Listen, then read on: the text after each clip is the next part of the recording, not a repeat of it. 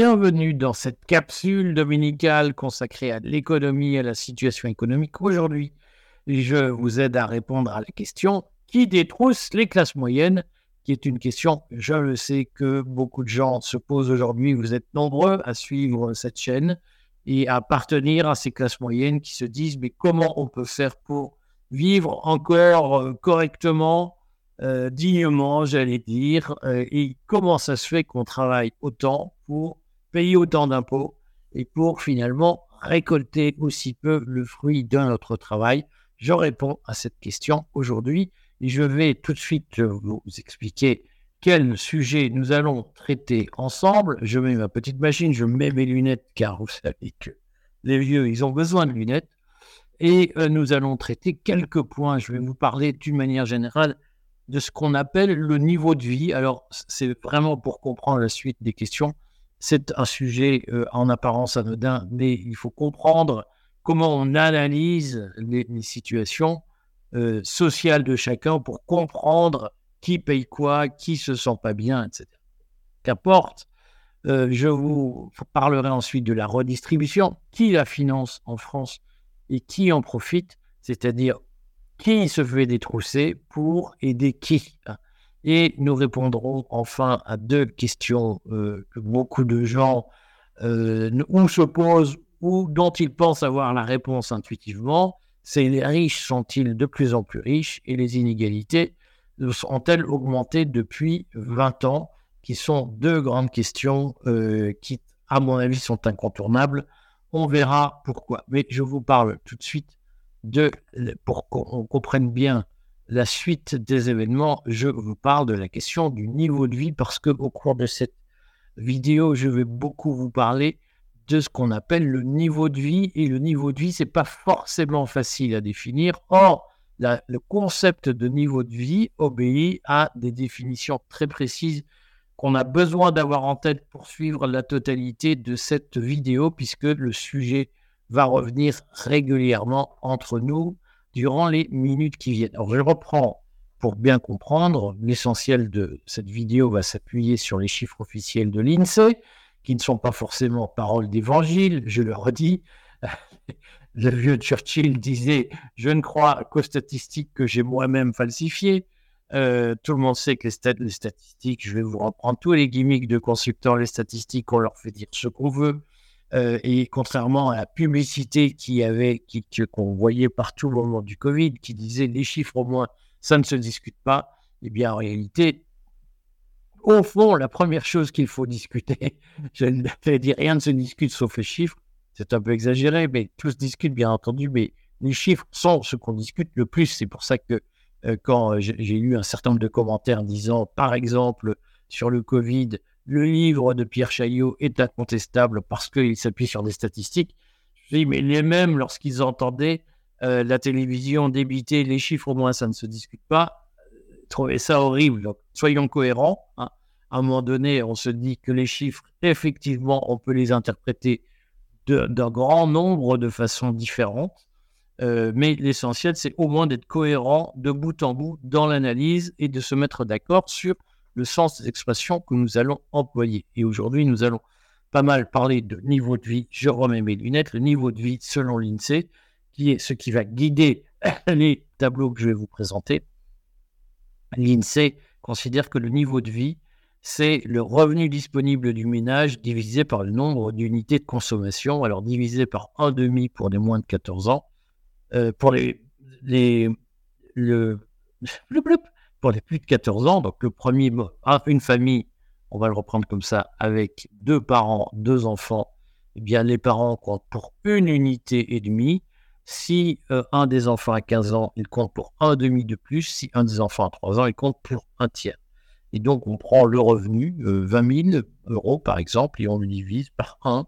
Si pour avoir le niveau de vie d'un ménage monoparental, on divise par 0,5 euh, enfin on compte 0,5, on divise par 1,5 s'il y a deux parents, etc. Vous voyez ce que ça veut dire. Donc l'idée du niveau de vie, c'est le revenu d'un ménage divisé par des unités de consommation. Et donc, on est bien d'accord pour dire que dans ce qui va suivre, à chaque fois qu'on parlera du niveau de vie, eh bien, on parlera du niveau de vie en gros par personne, hein, sachant que le nombre de personnes compte euh, modère le, calcul. Si vous vivez à deux, eh bien, vous ne payez qu'un loyer. Et donc, il est assez normal qu'on ne divise pas euh, le, revenu euh, du ménage par deux, puisqu'il n'y a qu'un loyer, etc. etc., etc. C'est une convention, on est bien d'accord pour dire que ce n'est pas idéal, mais comme partout dans les statistiques, on fait une convention. Et je croyais utile, je juge utile, je juge utile de vous préciser la méthode de calcul pour comprendre tout ce qui va suivre. Alors, je vous rappelle donc qu'on va commencer par parler, une fois ce point de méthode fait, on va commencer par parler de redistribution et je vais vous présenter quelques tableaux pour vous montrer ce que sont les chiffres aujourd'hui de là. Et comme vous le voyez, le premier tableau que je vous présente, eh c'est un tableau qui parle des montants moyens des prélèvements et prestations par unité de consommation en 2022. Euh, et donc, ça veut dire quoi? Ça veut dire qu'on a pris, pour établir le, dossier, le, tableau que je viens de vous donner, on a pris le nombre des montants par personne en 2022 de euh, prélèvements et de prestations prélèvements, c'est-à-dire, on va le détailler, les, euh, les les cotisations sociales, les impôts directs, indirects, et on a pris ensuite euh, les prestations reçues, versées, c'est-à-dire notamment les prestations familiales, les aides au logement, le RSA, euh, plus quelques petites raouettes, comme on dit, en wallon. Euh, on y vient. Donc, que nous dit ce tableau en 2022 il, il, décompose la, la population par niveau de revenu. Alors, quand vous voyez sous niveau de vie avant redistribution. Hein, donc, on, dit que c'est en moyenne le niveau de vie par personne. Vous voyez dans, les colonnes du milieu, niveau de vie avant redistribution. Vous voyez en dessous apparaître D1, c'est-à-dire premier décile de revenus, c'est les 10% de la population qui gagnent le moins d'argent en, France. Vous voyez ensuite Q1 Q4, c'est les quartiles, c'est-à-dire le Q1, c'est les 25% de la population qui gagne moins d'argent. Le Q2, c'est les 50% de la population qui gagne moins d'argent, et etc. jusqu'à la fin. Et D9, vous voyez tout au bout, hein, c'est le neuvième décile, c'est-à-dire là où commencent les 10% de la population. Donc c'est la, la, fourchette base des 10% de la population qui gagne le mieux leur vie. Alors on va prendre le temps de lire ligne à ligne euh, mais euh, je, vais quand même répondre à la question de base. Le, tableau de l'INSEE montre qu'il y a un taux de redistribution. Et en fait, en France, vous voyez tout en bas, ensemble, si vous voyez la dernière colonne ensemble, taux de redistribution 10,2, c'est-à-dire qu'en moyenne, l'impôt et les prélèvements obligatoires avec les prestations qui sont versées servent à redistribuer chaque année 10% des richesses. C'est-à-dire que quand la France produit 100 euros de revenus, eh bien, il y, en, a 10 qui sont pris aux plus riches pour être donnés aux plus pauvres selon une répartition que nous allons étudier. Euh, donc, ce qu'il faut voir, c'est qu'il y a dans la doctrine française de l'impôt l'idée que l'État doit redistribuer les richesses. C'est une idée que personnellement, je n'approuve pas. Moi, je crois que l'impôt est fait pour financer les dépenses publiques, pour financer l'école, pour financer, si on considère que l'école doit être publique, euh, pour financer l'armée, pour financer euh, la police, la justice, euh, la diplomatie. Et je ne, vois pas pourquoi l'impôt sert à redistribuer les richesses. Mais ça fait partie de, des, croyances hein, que l'État n'est pas fait pour apporter un certain nombre de services publics, mais l'État est fait pour rendre la société plus juste. Ça fait partie des, fantasme post-totalitaire que nous avons aujourd'hui. Et donc, dans euh, cette stratégie post-totalitaire, on voit qu'il y a, euh, l'INSEE nous montre quelle est la part des prélèvements par niveau de revenu. Alors, je, vous laisse vous imprégner de ce tableau, hein, mais vous voyez assez rapidement que les gens, les 10% les moins payés de la population, les le niveau de vie le plus faible, quelle que soit la source de ces revenus, les 10% qui ont le niveau de vie le plus faible avant redistribution, eh bien, ils ont en moyenne 4500 euros par an pour vivre, ce qui, on en conviendra, n'est pas beaucoup par personne. Hein. Euh, donc ce qui fait moins de 400 euros par an euh, pour vite, par mois pour aller vite. Et sur ces 4500 euros de revenus sur le premier décile, eh bien, les gens payent en moyenne 270 euros de prélèvement obligatoire. On va y venir. Mais ce qui est intéressant, c'est de voir donc que les, 10% de la population qui ont le, plus faible niveau de vie en France à 4500 euros par personne par an. Les 25% qui ont le niveau de vie le plus faible ont 8450 euros par an pour vivre par personne.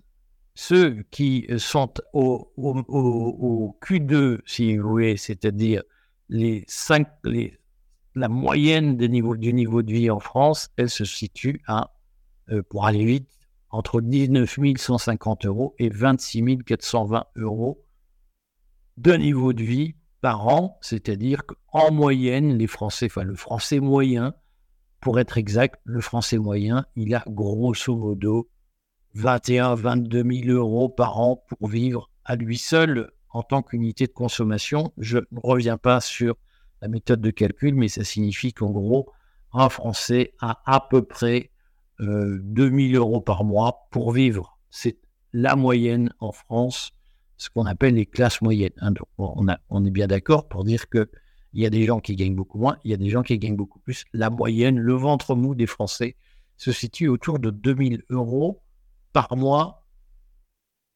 pour vivre, par personne.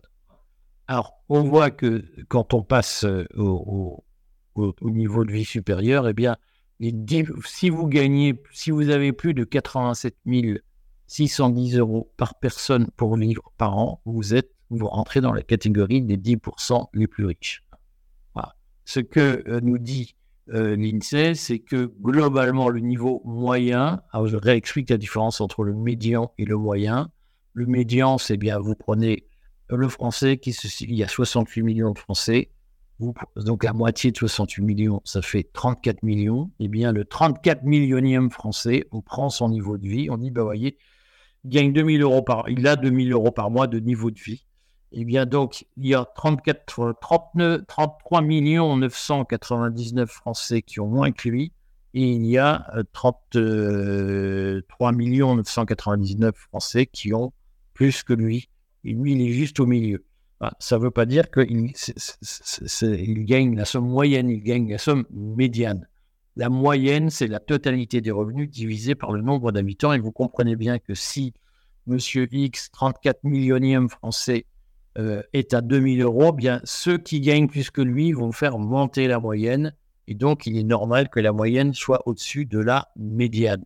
Et donc, le revenu moyen en France est de le niveau de vie, le le niveau de vie moyen en France avant redistribution est de 31 230 euros. Autrement dit, chaque année en France, le, français en moyenne, hein, je ne dis pas le médian, mais la moyenne, le moyen, est à un niveau de vie d'environ 2500 euros, un peu plus, 2600 euros par mois. Avant prélèvements sociaux, avant prélèvement direct avant impôt indirect. Euh, le, niveau moyen de vie hors TVA se situe en France à 2600 euros par mois.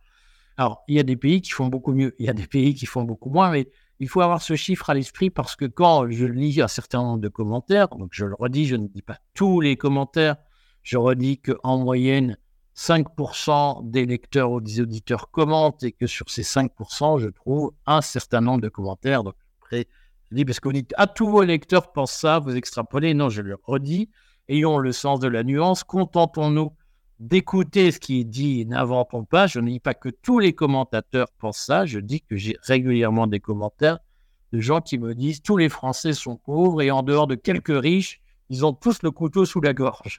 Et, et à la campagne, alors là, oui, je reviens de la campagne, je vous assure qu'il y a des gens qui vivent très bien à la campagne en France ça ne veut pas dire, je ne suis pas en train de dire que tout le monde vit très bien, hein, mais il y a des gens qui vivent très bien, il y a des gens qui vivent bien, des gens qui vivent plutôt bien. En France, tout le monde n'est pas aux abois, contrairement à ce que certains commentateurs disent. Voilà. Hein, et généralement, ils le disent pour dire donc vous voyez, vous êtes un salaud de macroniste puisque vous dites qu'en France, il y a des gens qui ne sont pas aux abois en dehors de Bernard Arnault. Ben oui, je le dis, je vois plein de Français qui ont deux voitures, qui ont une maison très coquette, qui partent en vacances. Euh, il n'est pas, il est faux de dire que tous les Français sont aux abois. Ça, ne signifie pas que aucun Français n'est aux abois. Je veux dire, essayons de rétablir le sens de la nuance. La phrase qui dit tous les Français ne sont pas aux abois ne veut pas dire tous les Français sont riches. Ça veut dire qu'il y a des Français aux abois. Mais ils ne le sont pas tous. Et je le redis sur ce tableau, 4500 euros par an pour vivre, effectivement, c'est aux abois. Mais 25 euh, 000 euros, 31 230 euros de niveau de vie chaque année, ce n'est pas être aux abois, je suis désolé. Et c'est la moyenne française. Alors, sur ces moyennes, comment se passe la redistribution? Eh bien, la redistribution, elle fonctionne avec en moyenne 5 000 euros de prélèvement. C'est-à-dire, en moyenne, le niveau de vie en France est de 31 000 euros. Et en moyenne, on prend 5 000. L'État prend et la sécurité sociale prennent 5 000 euros hors TVA. On est bien d'accord pour dire que tout ça n'est pas exhaustif. Mais en impôt direct et en financement de la protection sociale, en moyenne, eh bien, c'est 5 000 euros sur 31 000, c'est-à-dire un sixième qui sont prélevés euh, dans la poche des Français. Voilà. Avec donc ce sixième, c'est-à-dire grosso modo 16-17% de, euh, des revenus sont pris pour financer euh, la redistribution en France. Ça, c'est un point général. Sur ces 6 000, 5 000 euros qui sont pris, 3 000 sont pris pour financer la sécurité sociale et 2 000 sont pris pour financer l'État. Et les services publics au sens large. Redisons-le, voilà à peu près la logique. Hein. C'est-à-dire que les Français, en moyenne, ont 31 000 euros pour vivre chaque année en niveau de vie. Et l'État en prend 5 000, c'est-à-dire 16% pour financer ses activités. Et dans les, sur 5 000 euros que l'État prend, il en redistribue 1740 au titre des prestations sociales. Voilà. Ça, c'est la moyenne. Ce qui fait que euh, après redistribution, eh bien, le français moyen et pas médian, j'insiste, je souligne, il a 31 230 euros de revenus disponibles. Il se fait prélever 5 000 euros. Il se fait redistribuer 1740 euros, notamment grâce aux allocations familiales et aux aides au logement, euh, au RSA, à la prime d'activité, et en bout de course, il reste 28 000 euros après redistribution aux Français pour vivre. Autrement dit, en moyenne, l'État ponctionne à peu près 3 000 euros. Il ne redistribue pas. Ah, c'est ça la logique de la redistribution en France. Euh, il y a une évaporation de, de 10% du revenu euh, dans la nature. C'est ça qui se passe. Maintenant, on va voir rapidement, puisque le, temps tourne, que euh, les, les, chiffres, les, les, redistributions sont extrêmement variables selon les niveaux de revenus. Alors, je vais vous laisser au calme, si vous voulez, lire ce tableau en détail, mais pour aller vite, ceux qui ont 4500 euros de revenus disponibles par an de niveau de vie, eh bien, euh, il touche 7380 euros de prestations et ne paye que 270 euros de prélèvement. Et donc, ils partent de 4500 euros de revenus disponibles. Ils arrivent à 11 620 euros. Et, ça, c'est pas rien. C'est-à-dire qu'aujourd'hui, quelqu'un qui vit avec 400 euh, balles par mois, il est aidé par l'État euh, jusqu'à vivre avec quasiment 1000 euros par mois. C'est-à-dire que l'État, lui, en gros, lui finance 600 euros de prestations par mois. Celui qui est à 25%, c'est-à-dire celui qui est à grosso modo 900 euh, euros par mois, eh bien, lui-même, il va se trouver avec 13 400, 13 400 euros de niveau de vie à la fin. Euh, autrement dit, vous voyez bien qu'il y a un phénomène d'écrasement qu'on comprend, c'est-à-dire que si je prends la somme des prestations versées eh bien, vous voyez bien que les gens qui sont juste à la moyenne, les classes moyennes, c'est-à-dire ceux qui, grosso modo, aussi entre 19 000, qui sont autour de 2 000 euros par mois, eh bien, eux, autant les prestations qui vont aux plus pauvres dépassent les 7 000 euros en moyenne, eh bien, euh, les prestations à destination des gens moyens, elles, se situent entre 1710 et 830 euros par an.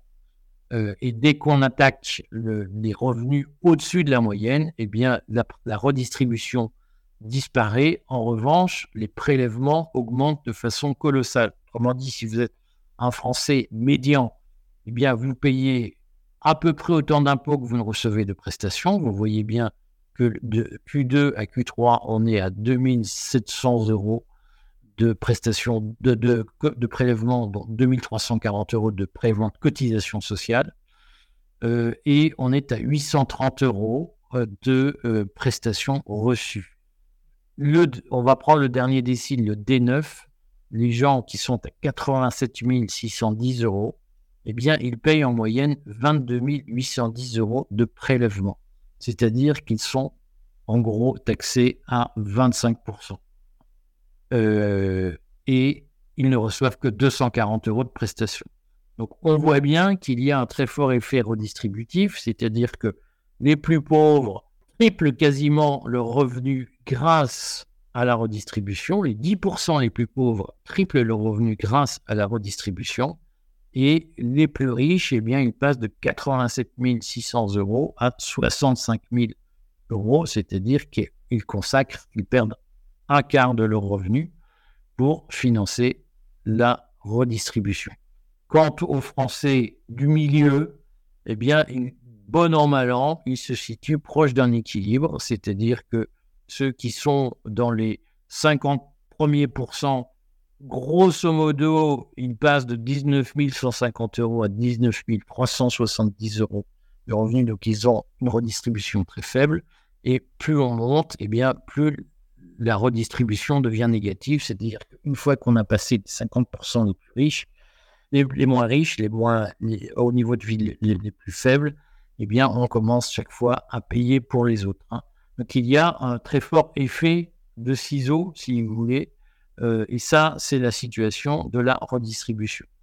Euh, donc, ce qu'il faut comprendre, c'est qu'au fond, euh, la redistribution, c'est ceux qui sont dans les 50% euh, les plus aisés, on va dire ça comme ça, qui payent pour le reste de la société, mais qui payent surtout pour les 25% les moins aisés. C'est à peu près ça qu'il faut retenir aujourd'hui. Ayez ça à l'esprit en ordre de grandeur. C'est que ce qu'on appelle la redistribution en France, alors c'est une immense lessiveuse avec des tuyaux très compliqués. Dans la pratique, on va dire ça, le ventre mou du milieu, eh bien, il paye, il paye pas. Au fond, il a droit. C'est ceux qui n'ont droit à rien, comme on le dit souvent. C'est ils payent des impôts, on leur en rend qu'une partie, mais globalement, ils sont ni vraiment perdants ni vraiment gagnants.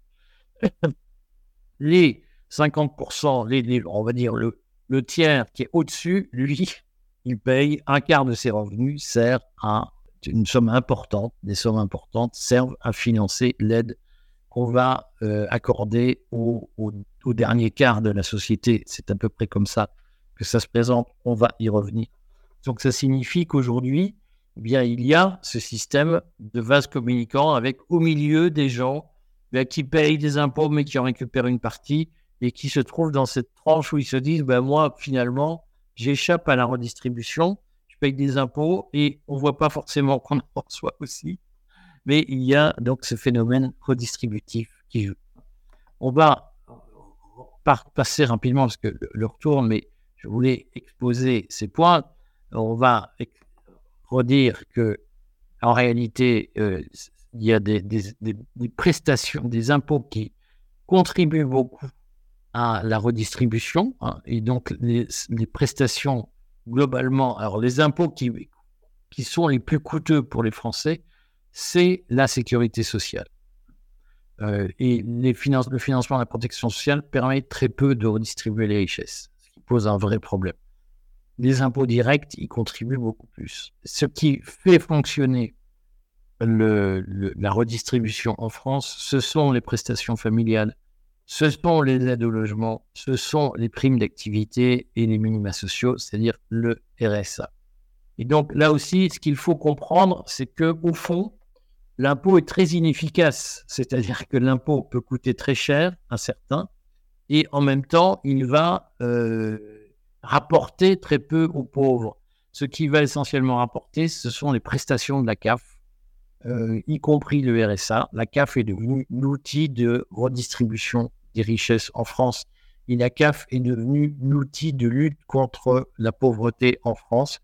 Et c'est un outil qui, qui, au fond, n'est pas forcément très efficace. Euh, moi, je ne suis pas en train de dire qu'il ne faut pas faire de redistribution. Je dis juste qu'il faut réfléchir à l'efficacité du système. Voilà.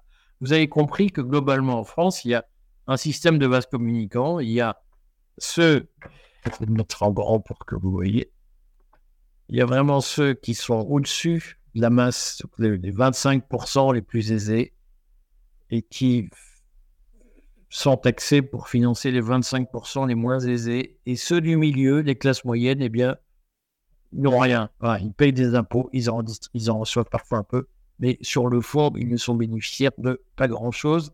C'est un peu ça qui pose problème en France, c'est ce sentiment que, au fond, euh, celui qui ne travaille pas, qui a 400 balles par mois, eh bien, il va se retrouver avec 1000 balles par mois par l'effet des prestations. Et celui qui, lui, va travailler parfois pour 1500, 1600 balles, eh bien, il n'a un droit à rien. il se dit, mais attendez, l'autre, l'autre, il se saoule pas à la rate, il arrive à vivre à peu près aussi correctement que moi, euh, et alors que moi, je vais travailler tous les jours. Et ça, là, nous avons une question que l'INSEE permet, euh, on va le redire et le remontrer, l'INSEE permet donc de, matérialiser cette question. De documenter ce sujet. Donc, on va euh, toujours utiliser le document de l'INSEE d'octobre. J'accélère un peu pour dire que donc il y a un problème, un problème en France qui est celui de la distribution du niveau de vie annuel. Et donc, là encore, on a les chiffres mais ce qui est intéressant dans le tableau que je vous présente, c'est l'évolution des niveaux de vie depuis 1998 en euros de 2019. C'est-à-dire qu'en euros de 2019, hein, donc compte tenu de, prix, l'évolution des prix euh, jusqu'en 2019, eh bien, le premier décile, c'est-à-dire les 10% les moins riches, avec le niveau, le de vie plus faible, était autour de 10 000 euros par an euh, après redistribution. Euh, et ce niveau de vie est passé à 11 660 euros en 2019. C'est-à-dire, globalement, on est à 1000 euros par mois chez les plus pauvres grâce à la redistribution depuis 2019. Et euh, le 9e décile est lui passé de. Donc, les 10% les plus riches sont passés de 33 840 euros à 39 930 euros de niveau de vie, c'est-à-dire à peu près euh, 3500 balles par mois euh, en moyenne. Si vous avez 3500 euros par mois pour vivre, vous entrez dans la catégorie des 10% euh, les plus riches euh, en France dans, en termes de niveau de vie. Et donc, ce qu'il faut retenir, c'est que le niveau de vie médian en France, il est passé de, monsieur 30, 4 euh, millionième français, il est passé de 18 430 euros par an pour vivre en 98 à 22 000 euros en 2019, c'est-à-dire que le niveau de vie moyen a augmenté en France, là, en l'espèce d'environ 3 euh, 500 euros, c'est-à-dire, mine de rien, quand même, de, 15% en l'espace de 20 ans, ce qui n'est pas nul. Euh, je vous laisse lire ce tableau il y a un point important, c'est ce qu'on appelle le rapport interdécile D9, D1, euh, qui est une expression un peu mystérieuse, mais qui mesure l'écart entre les 10% les moins riches et les 10% les plus riches. Et vous voyez qu'en en 1998, les 10% les plus riches gagnaient 3 fois, 3,4 fois ce que gagnaient les 10% les moins riches l'expression gagner n'est évidemment pas juste, c'est une question de niveau de vie. Ça intègre la redistribution. Et ce rapport de 3,4 est le même en 2019, c'est-à-dire qu'il y a une très grande stabilité dans les inégalités en France. Et si vous allez tout en bas l'indice de Gini, eh bien, vous voyez que ce qui mesure les écarts de richesse entre les personnes, eh bien, vous voyez qu'au fond, il est extrêmement stable en France. Alors, il y a eu un petit pic en 2018, mais globalement, euh, euh, entre 98 et 2019, on ne peut pas dire en France qu'il y a une augmentation des inégalités et que les plus riches gagnent de plus en plus et les plus pauvres gagnent de moins en moins en termes de niveau de vie. La redistribution par l'État fait le taf. Donc il est faux de dire qu'il y a une augmentation des inégalités. Peut-être que certains le ressentent, peut-être que certains le croient, mais il faut qu'ils donnent leurs chiffres et leurs sources qu'on puisse documenter les sujets. Moi, je ne dis pas que l'augmentation des inégalités n'existe pas. Je dis que selon les outils statistiques stables utilisés à travers le temps, on ne constate pas cette augmentation des inégalités. Et enfin, euh, il faut regarder ce point, c'est la distribution des niveaux de vie euh, annuels et les indicateurs des indicateurs d'inégalité. Selon l'activité en 2019, eh bien, on a euh, une, assez bonne image des différences de niveau de vie à travers les, évolutions, à travers les, niveaux de revenus. Et on s'aperçoit, pour aller vite, que euh, eh bien, dans l'ensemble de la population, euh, il y a des différences euh, que, l'INSEE vous montre sur la dernière ligne du tableau. et si on prend, par exemple, les retraités, on s'aperçoit que les retraités, les 10% des retraités les moins riches ont une retraite qui leur assure un niveau de vie on dit bien que ce n'est pas le niveau de la retraite, c'est le niveau de vie, un niveau de vie de 13 370 euros par unité de consommation. Et que les 10% les plus riches sont à 38 500 euros. La moyenne des retraites en France, du niveau de vie des retraités, est à 25 390 euros par an.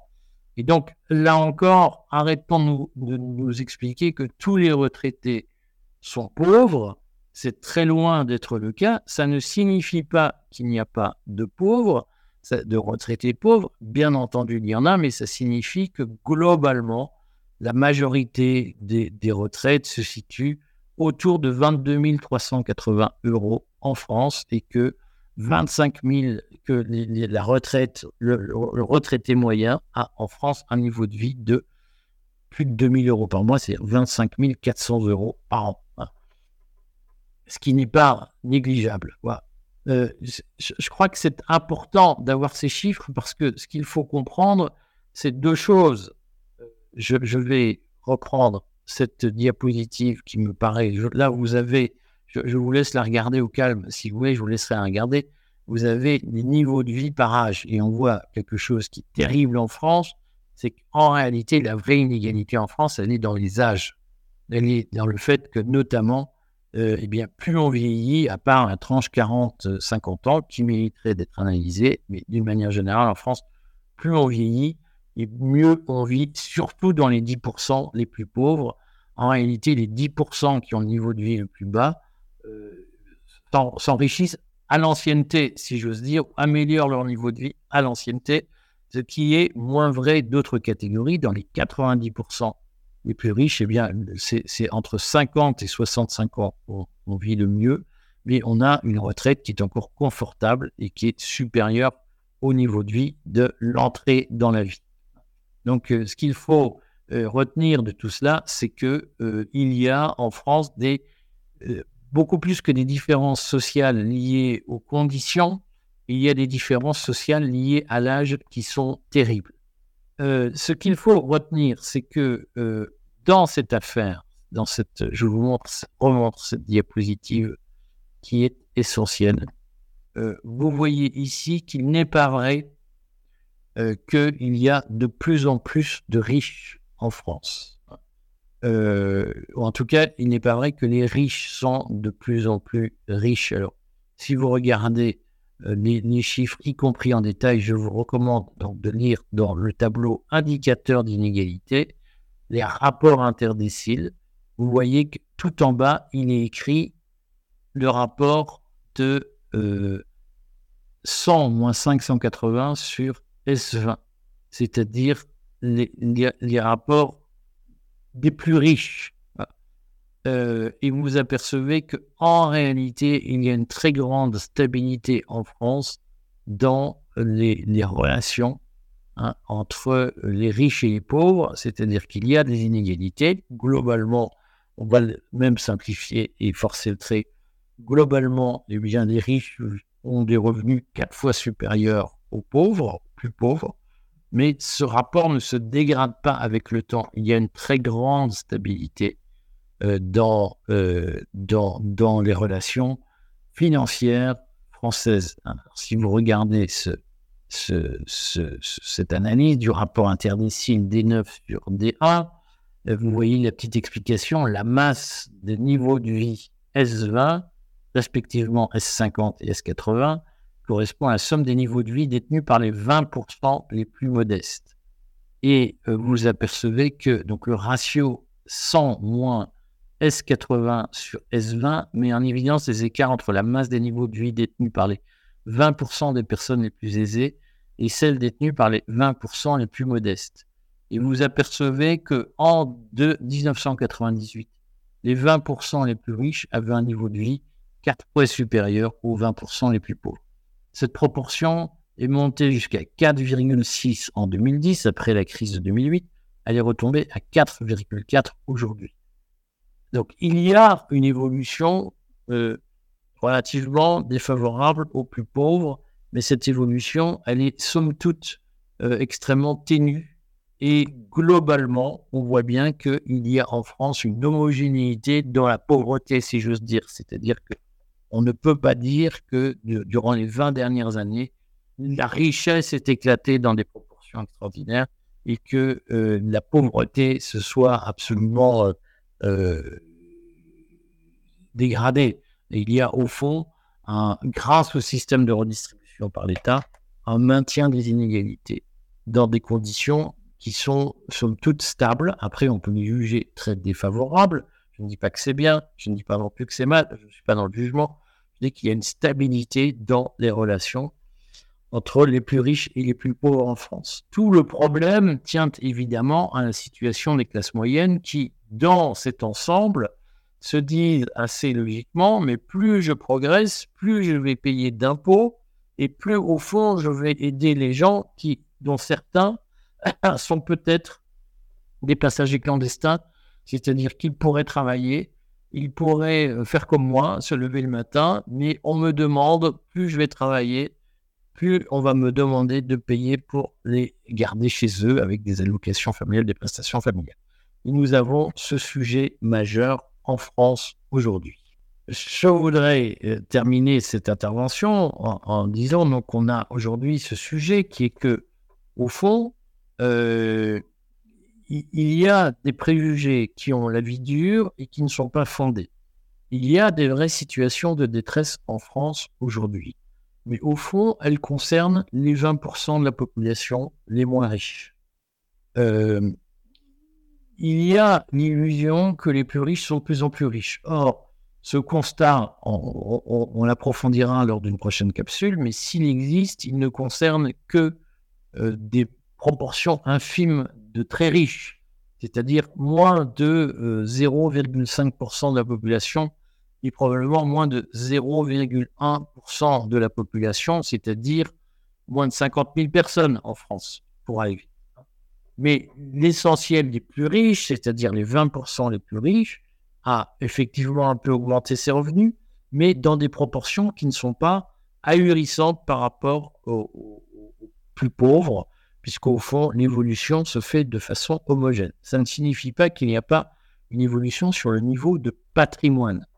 Mais le patrimoine est très différent du niveau de vie.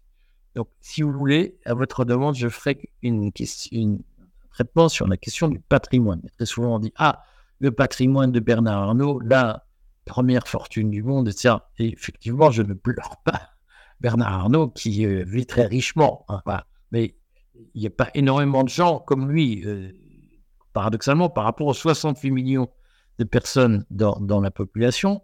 Et surtout, il ne faut pas confondre le patrimoine professionnel de Bernard Arnault qui est valorisé, c'est-à-dire la valeur des actions qu'il a en bourse.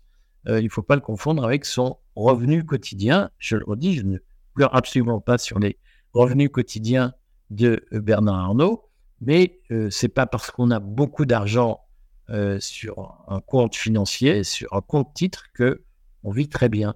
je sais que c'est difficile à comprendre, mais pourtant c'est une réalité. c'est très difficile de, calculer la réalité du patrimoine dans la vie quotidienne aujourd'hui, et il y a probablement une étude à faire sur le patrimoine. Nous avons une chaîne sur le patrimoine, on explique ça régulièrement, mais il ne faut pas confondre ça avec les revenus. Euh, je sais que c'est difficile à comprendre, mais pourtant c'est comme ça. donc, ce qu'il faut retenir, c'est qu'en France, il y a des situations de détresse, mais elles sont au fond, euh, un, minoritaires, deux, très largement prises en charge par la redistribution.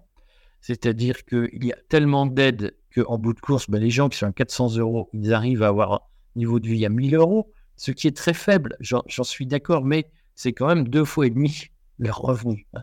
Et puis, il y a des gens qui sont des contributeurs nets à, la solidarité, et ces gens-là, eh bien, ils sont dans les 20%, 25% les plus au niveau de vie le plus élevé, et eux, ils laissent un quart de leur revenu à la collectivité. Euh, et au milieu, eh bien, il y a cette zone qui est euh, ni pauvre ni riche et, qui vit beaucoup de frustration et parfois beaucoup d'illusions. Ce qu'il faut retenir, c'est que dans cet ensemble, eh bien, euh, il y a quelque chose qui est mal vécu, c'est le sentiment que le travail ne paye pas. On le voit, c'est le cas des 50% d'énormistes, je vais dire, des 50% qui sont au milieu des, niveaux de vie. Eh bien, ces gens-là ont en effet une difficulté c'est qu'au fond, ils travaillent, euh, ils, ont souvent, ils, travaillent euh, de façon très productive, ils travaillent, ils font 35 heures parfois, plus, parfois beaucoup plus, et eh bien les revenus ne suivent pas, c'est-à-dire que dès qu'ils commencent à mettre un peu de sous de côté, eh bien l'État passe avec des impôts pour leur dire, hop, minute papillon, il faut donner aux plus pauvres, et ton voisin, eh bien, euh, il ne se lève pas le matin pour aller travailler et lui, on va lui donner de l'argent. C'est évidemment euh, une position caricaturale, mais les grands chiffres nous montrent que c'est à peu près ça qui se pose comme problème en France. Et tout le sujet est de savoir jusqu'où il faut pousser la redistribution. C'est-à-dire qu'incontestablement, il y a des gens qui ne sont pas en position de travailler. En revanche, on peut penser que le système euh, et parfois généreux avec des passagers clandestins. Et ça, c'est très mal vécu. Ce que je voudrais dire en conclusion, c'est qu'au fond, euh, eh bien, la réalité est moins simple qu'on ne croit. Il n'y a pas d'un côté les gentils, de l'autre côté les méchants. Les riches de plus en plus riches d'un côté, les pauvres de plus en plus pauvres de l'autre. Il n'y a pas des pauvres que personne n'aide. Il n'y a pas euh, des gens du milieu qui sont les victimes de tout euh, et qui payent pour tout le monde. La réalité est beaucoup plus nuancée. Et si ça vous intéresse, posez-moi des questions. On approfondira les sujets. Ce que je voudrais juste faire passer comme message, c'est que, un, la redistribution, bah, manifestement, ça, ça, rend pas les gens heureux. C'est-à-dire que ceux qui reçoivent pensent qu'ils reçoivent pas assez, souvent. Et ceux qui payent pensent qu'ils ne payent, qu'ils payent trop. Euh, euh, et, que ça, ne remplit pas son objectif de satisfaction sociale. Et je, voudrais juste à un moment donné dire, bah, c'est plus compliqué qu'on ne croit. Et ça ne peut pas se résumer à quelques slogans. Bon, allez, posez-moi vos questions. À très bientôt.